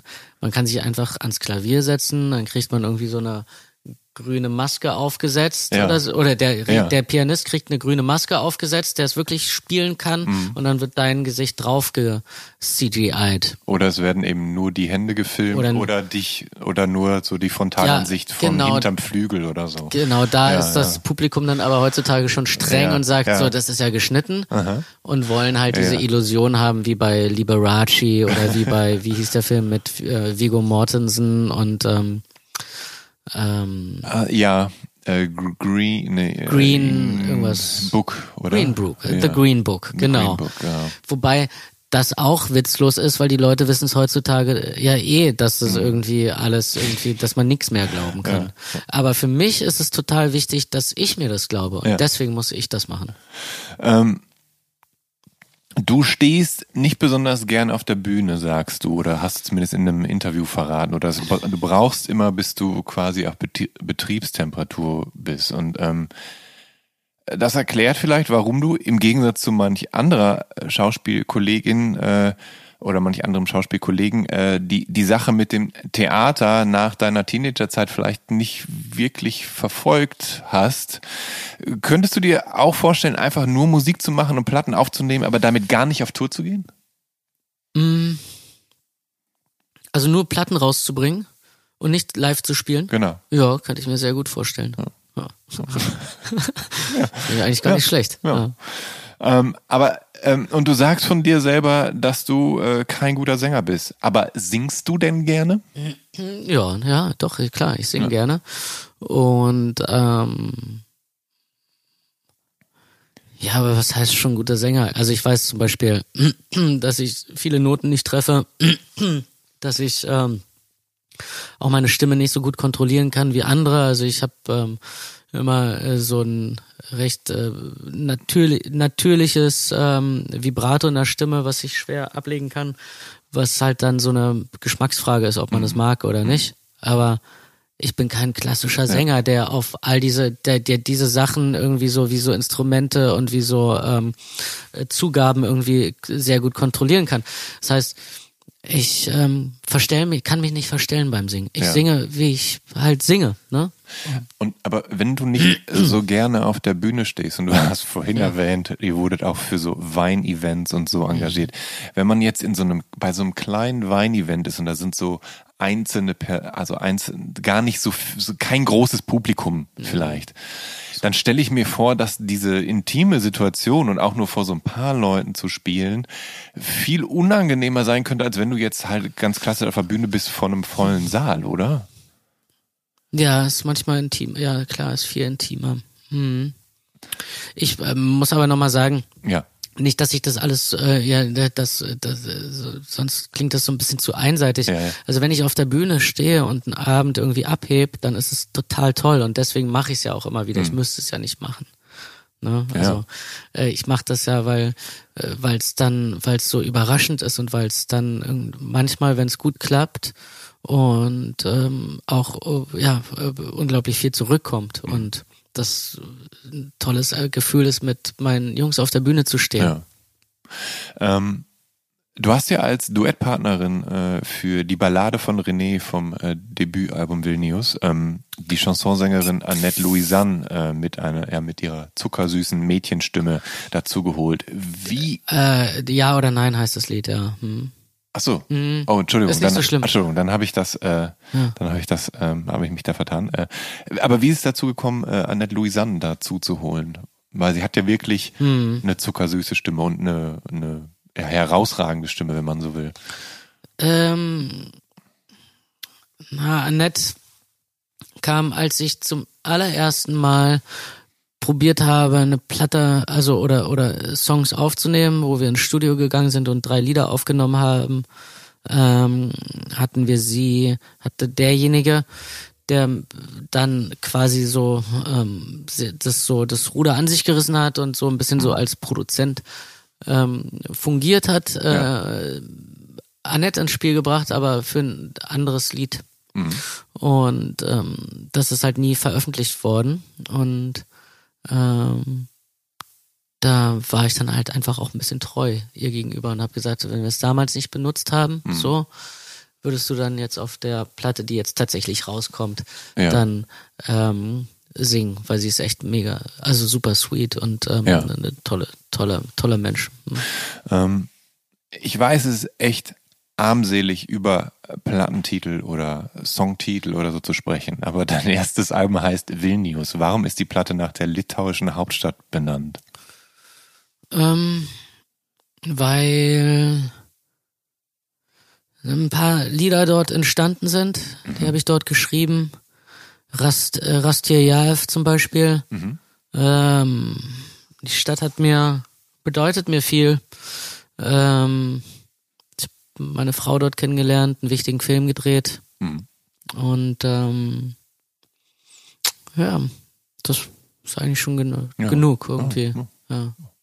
Ähm, das Cover, so ein, ein, ein dunkles Meer mit grauem Wolkenhimmel, das stammt von Gerhard Richter, ne? Also- ja, ja, ich sehe hier auch gerade in deinem Zimmer dort Genau, den hier- hier Totenschädel. Totenschädel. Bild. Und äh, er ist halt einer der wichtigsten Maler des 20. Jahrhunderts, äh, bei dem sich ja etwa auch äh, Sonic Youth für Daydream Nation bedient haben. Mhm. Und nun wolltest du ja ursprünglich selber Malerei studieren. Ist es da nicht das höchste der Gefühle, Gerhard Richter für das Cover der Platte zu gewinnen? Ja, das ist super. Also da klar, klar. Also hätte ich wahrscheinlich, hätte ich nie, ich hätte ihn wahrscheinlich nicht gewonnen, hätte ich ihn nicht auch gespielt. Ja. So, das war natürlich ähm, der der Türöffner und Ja. da habe ich einfach meine Präsenz als Schauspieler oder mein äh, diesen Umstand, dass ich ihn dort gespielt habe, äh, diese Karte ein bisschen ausgespielt. Stimmt. Ich, Aber ich habe ihm sehr aufwendigen Brief, also sehr, sehr, sehr gut, äh, ich glaube, guten Brief geschrieben Ja. und auf den er sich gemeldet hat. Mir tut's auch ein bisschen leid, weil ich den Film natürlich bei den Höhepunkten in deiner Einleitung natürlich hätte mit erwähnen müssen. Das stimmt. Ja. Nee, Tatort ist auch wichtig. Tatort ist halt Common Good oder nicht? Ja. Ja. Und da, da sind ja mittlerweile einige äh, entstanden, wo du mit dabei bist. Aber ähm, wie, wie war es denn dann mit so einem Gerhard Richter zusammenzuarbeiten? Hast du ihm da Maßgaben gegeben oder hast du ihm die Musik zukommen lassen und er hat nach der Stimmung der Musik ähm, hat er eigentlich gemalt? Das sieht fast aus wie ein Foto tatsächlich, das- aber es also, ist gemalt, nein, ne? Das, äh, er hat das nicht extra für das Bild, äh, für das Album Okay. gemalt. Okay, Nein. gut, okay. Er hat das, es ist ein Bild von 1969 Mhm. aus seiner Reihe der Seestücke. ja. Ja, und das hat mir so gut gefallen, äh, dass ich ihn um die Rechte für dieses äh, Ach so, Bild das, das, gebeten heißt, habe. das heißt, du wusstest quasi, dass du das gerne dafür hättest ich, und hast ihn genau, dann... ich hatte na, genau konkret nach diesem Bild Ja. gefragt Ah. und ihn gebeten, dass er mir das erlaubt und Ja. ja, ähm, ähm, ja, er hat es mir tatsächlich ähm, für ein äh, für eine Bearbe lächerliche Bearbeitungsgebühr, Ja. die es halt kostet, um Ja. so keine Ahnung, das quasi den den, den, den, den, das File zu verschicken oder so, hat er es mir vermacht. Also als als Mhm. Ja. ähm, genau Erlaubnis, das bis zum Ende meines Lebens irgendwie als Cover benutzen zu können. Oh, aber ist doch, ist doch fantastisch. Super, Also, ja. Ja. Vor allem du als der, als jemand eben, der eben auch Maler werden wollte. Und du, du malst ja auch gelegentlich immer noch, oder? Ja, so ab und zu, ja. Ja. ja. Ja. Ähm, für dein neues Album Epithymia, ähm, was, also das Wort hat griechische Wurzeln und äh, ja, bedeutet verschiedene Dinge, also so Begierde, Sehnsucht, Wunsch, Verlangen, Leidenschaft, Lust. Das schwingt da in diesem Begriff alles mit, wenn ich mich nicht irre. Ähm, und ähm, für das Album hat sich deine Band umbenannt, eben in die andere Seite. Und das ist natürlich eine Metapher für den Tod. Warum? Warum wir uns umbenannt Ja, haben? und warum halt diese Metapher für den Tod? Also es, es schwingt der Tod in so Ja. vielen Stücken mit. Ja, ja, ja, war so ein Konzeptalbum ähm, eigentlich über Liebe und Tod oder den das Abhanden kommen oder Abhandensein von Liebe. Ähm, und eigentlich hatte ich mich mir das dann irgendwann zur Aufgabe gesetzt, in jedem Lied auch entweder ja, also äh, irgendwie muss der Tod mit ähm, vorkommen und ähm, dann ja kam ich irgendwie auf die andere Seite Ja. Und ähm, es ist das Sehnen, weil das Sehnen, das die Sehnsucht oder Epithemia, wie das im, im Griechischen heißt, ist ja, ich habe dann darüber lange nachgedacht, was ist das, diese Sehnsucht, die ich in mir trage oder warum ich auch diese sehnsuchtsvolle Musik höre, schon Mhm. seit, seit, seitdem ich ein Kind bin Ja. und äh, wonach ich mich sehne oder was es ist, was ich, was ich so als Mangel empfinde und wann, wann das endlich aufhört. Und dann ist es natürlich zu Ende gedacht, glaube ich, irgendwie dann auf der anderen Seite, Hm. dem, wenn man mit dem Universum wieder verschmilzt. Ja.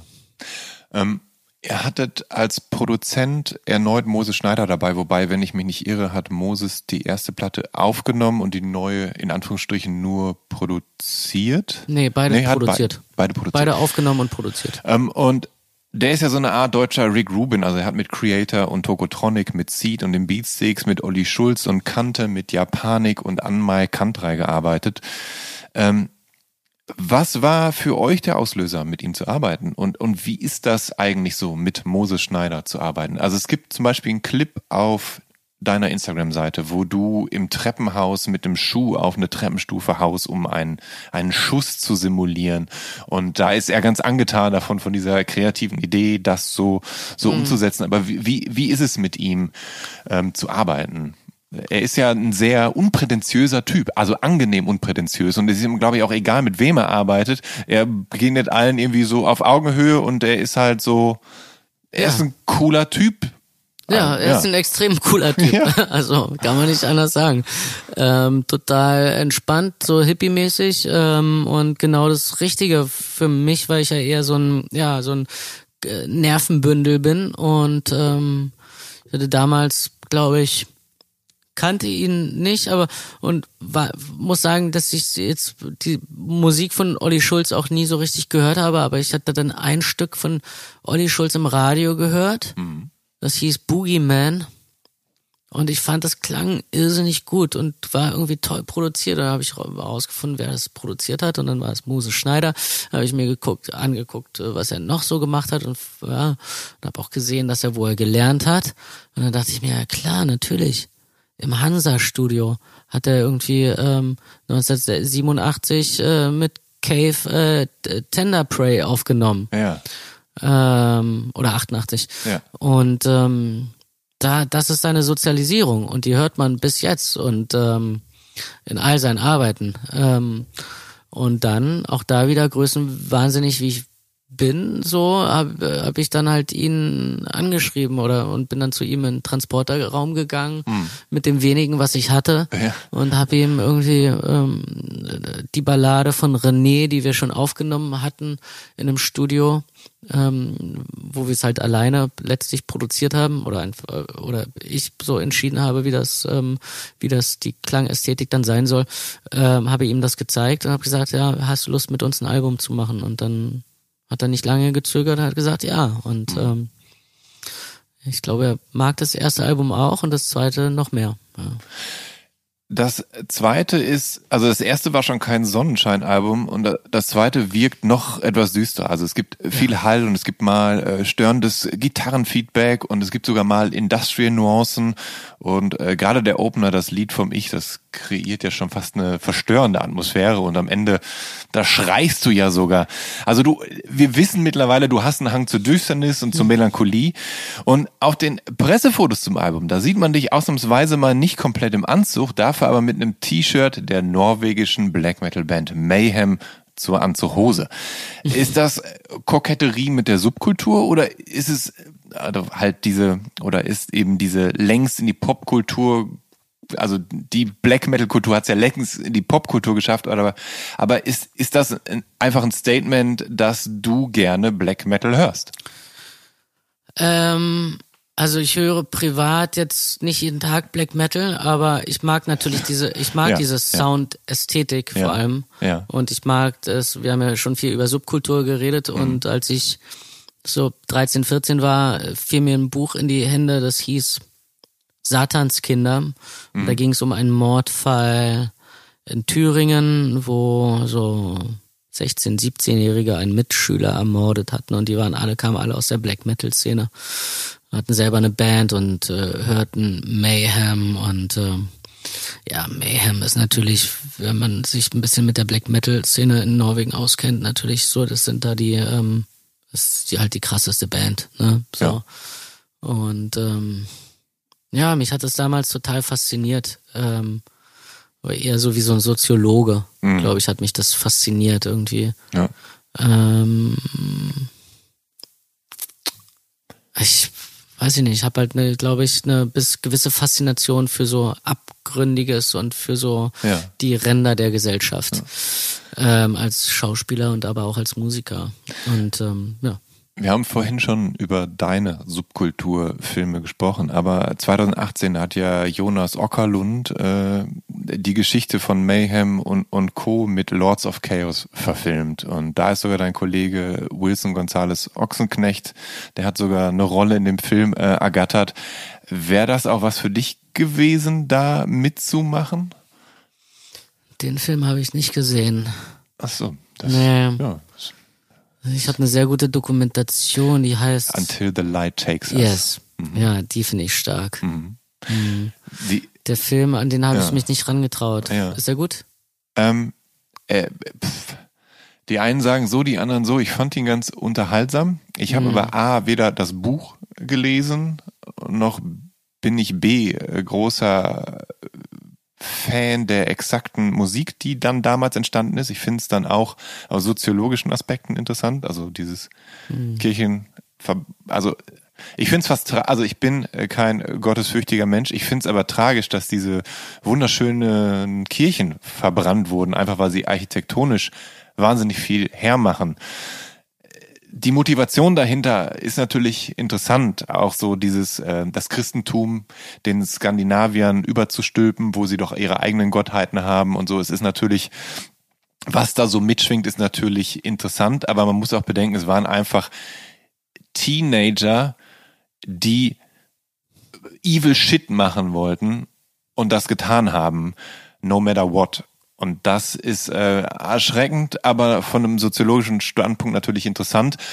Und das war in dem Film ganz interessant äh, umgesetzt. Und Jonas Ockerlund ist natürlich auch jemand, der sein Handwerk beherrscht. Ich meine, er hat mit Rammstein gedreht, ne? Rammstein live in Paris, wenn ich mich nicht irre. Ja, hat der hat mir gar nicht gefallen, muss ich sagen. den habe ich nicht gesehen. Er hat ja aber dafür natürlich äh, tolle Musikvideos für Metallica und Prodigy und Smashing Pumpkins und so weiter gemacht. Also er ist ja jemand, der eben vom Fach ist. Aber ja, du musst Lords of Chaos selber sehen. Ich kann dir da Ja. kein, kein profundes Urteil geben. Ähm, aber du sagst im Galore-Magazin, dass du noch nie zum Beispiel einen einen Superhelden-Blockbuster gesehen hast, weil weil das für Doch, dich die Kom schon gesehen. ja. Ja. Da steht, im, im, im Galore-Interview-Magazin steht, dass du den noch keinen gesehen hast, weil das für dich die komplette Reizüberflutung bedeuten würde. Nee, ich glaube, da steht drin, dass ich dann nicht den, den, den Drang hätte, dort Ja. mitzuspielen, Ach, weil mir diese ah. Filme so auf den Geist Ach gehen. so, okay, ja gut, Ja. dann habe ich das, dann habe ich das Aber so, da- so falsch verstanden. Ähm, Inhaltlich ist es richtig, ja. Man muss es ja erstmal gesehen haben, um zu sagen, dass es ein total über, also dass es reizüberflutend ist. Ja, ich habe zum Beispiel Iron Man oder irgendwie sowas gesehen. Hm. Und ähm, äh, an anderer Stelle sagst du, dass du schnell überreizt bist und dass du, dass du viel Ruhe brauchst. Aber ist Black Metal da nicht potenziell genau die falsche Musik? Weil überspitzt ausgedrückt ist das ja irgendwie tonaler Terror mit ätzendem Gekreisch und Gebrüll und einem Schlagzeug, Dauerfeuer und nervösen Gitarren. Also das komplette Gegenteil von Ruhe. Ja, könnte man meinen, ne? Ja, aber ich finde da manche Pop-Songs, also wenn ich zu Hause Radio Teddy mit meinen Kindern hören muss, dann äh, das finde ich, find ich das viel, Ja. viel anstrengender als Black Metal. Ja. Ja. Ja, gut. Ja. Ähm, du hast mir vorab verraten, dass du mal mit Satanismus geflirtet hat, hast. Wie hat sich das geäußert? Ja, dass ich halt genau in dieser Zeit dort, ja, also halt wie ein Teenager, ne, dass ich irgendwie, ich war ähm, evangelisch und so und musste eigentlich immer in die Kirche gehen. Und ähm, damit ich überhaupt getauft werden, äh, konfirmiert werden äh, konnte, irgendwie musste ich so meine Zeit an meine, meine Gottesdienste dort absetzen. Und Ja, da haben wir, da haben wir so Gläserrücken gemacht und ich habe die alle irgendwie, die anderen Konformanten irgendwie auf die dunkle Seite geholt und habe da irgendwie so, wie ich es mir halt vorgestellt habe, so eine. Teufelsmesse äh, gemacht oder so. Oder ich habe halt nur schwarze Klamotten getragen mhm. oder ich habe äh, mit einer Freundin Blut getrunken, solche Sachen. Evil. Alter. Ja, ich also evil, evil finde ich andere Sachen. Also eher so, eher süß, ja. sweet. Ähm, so. Musikalisch warst du schon immer, wie du sagst, auf der Dark Side of Life zu Hause und ähm, etwa zum Beispiel auch was die Mittelaltermusik von etwa Chorus, äh, Corvus Corax angeht. Ähm, die hast du nämlich auch ganz gern gehört. Aber die Gothic-Kultur, die fandest du immer etwas zu karnevalistisch. Äh, ist, ist das nicht auch die Krux an dieser Mittelaltermusik, weil dass die MusikerInnen alle so doofe Gauklernamen tragen und fürchterliche Bühnenoutfits zwischen Zirkus, Sadomaso, Mittelaltermarkt ist ja eigentlich, ja eigentlich schrecklich, oder? Also ich meine, da, da, ja. das ist eine Sache, die mich zum Beispiel, also nicht da, zusätzlich von ja. mittelalterlicher Musik abschreckt, ehrlich gesagt. Ja. Dass ich denke so, Alter, wie die schon aussehen, ich möchte gar keinen, ich habe gar keinen Bock mehr, das zu hören. Ja, du hast vollkommen recht. Aber ich sag dir, was mich daran interessiert hat. Ja, bitte. Auch da wieder die, die Radikalität und die Konsequenz, wie die Leute irgendwie so ein Leben führen. Mhm. Also die Corvus Corax Leute, ja. die haben zum Beispiel alle ihre Instrumente selber gebaut. Die wussten, wie man diese, diese Dudelsäcke herstellt. Also die ja. waren beste Instrumentenbauer. Ja. ja und ähm, äh, haben tatsächlich wie so Outlaws dieses Leben geführt und sind mhm. von Mittelaltermarkt zu Mittelaltermarkt und haben irgendwie sind in irgendwelche Stadtbibliotheken oder so um auf der Suche nach alten ähm, äh, Notentranskripten oder so mhm. und haben die dann irgendwie ähm, ja übertragen und haben das haben das halt nachgespielt und das finde ich halt total ähm, äh, das finde ich faszinierend, wie jemand sich so irgendwie ähm, einer Sache verschreiben kann. Mhm. Und was das Musikalische angeht, ähm, ja, also die Kleidung, ja gut, hat mich auch nicht so richtig interessiert. Aber was das Musikalische angeht, finde ich, äh, haben diese, diese Sachen, diese, diese, diese Art von Musik hat manchmal sowas Treibendes, Hypnotisches, fast ähm, Technoides, mhm. wie die das gespielt haben. Ja. Äh, das waren die Sachen, die mich daran, äh, äh die ich daran toll fand. Ja, also dass ich mich, äh, das war so, ja, was Schamanisches fast. So. Okay. Ja. ja. Äh, danke für, äh, dass du mir das jetzt so gesagt hast, weil das lässt mich zum Beispiel eine Band wie Corvus Corax mit anderen äh, Augen dann sehen. Das wusste ich nicht, dass die mhm.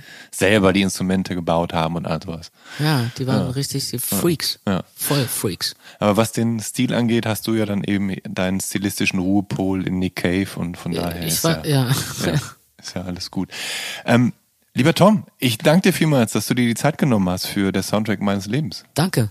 Gerne. Danke für die Einladung. Hat Spaß gemacht. Das freut mich. Das freut mich. Dankeschön. Ähm, ja. Wenn ihr auf dem Laufenden bleiben wollt, äh, wer wie und in welchem Outfit am Podcast teilgenommen hat, dann könnt ihr auch äh, meinem Instagram-Account folgen und oder dem vom Visions Magazin. Ansonsten hoffe ich, dass ihr gesund durch die Woche kommt und dann hören wir uns hoffentlich zur nächsten Folge von Der Soundtrack meines Lebens wieder. Euer Jan Schwarzkamp.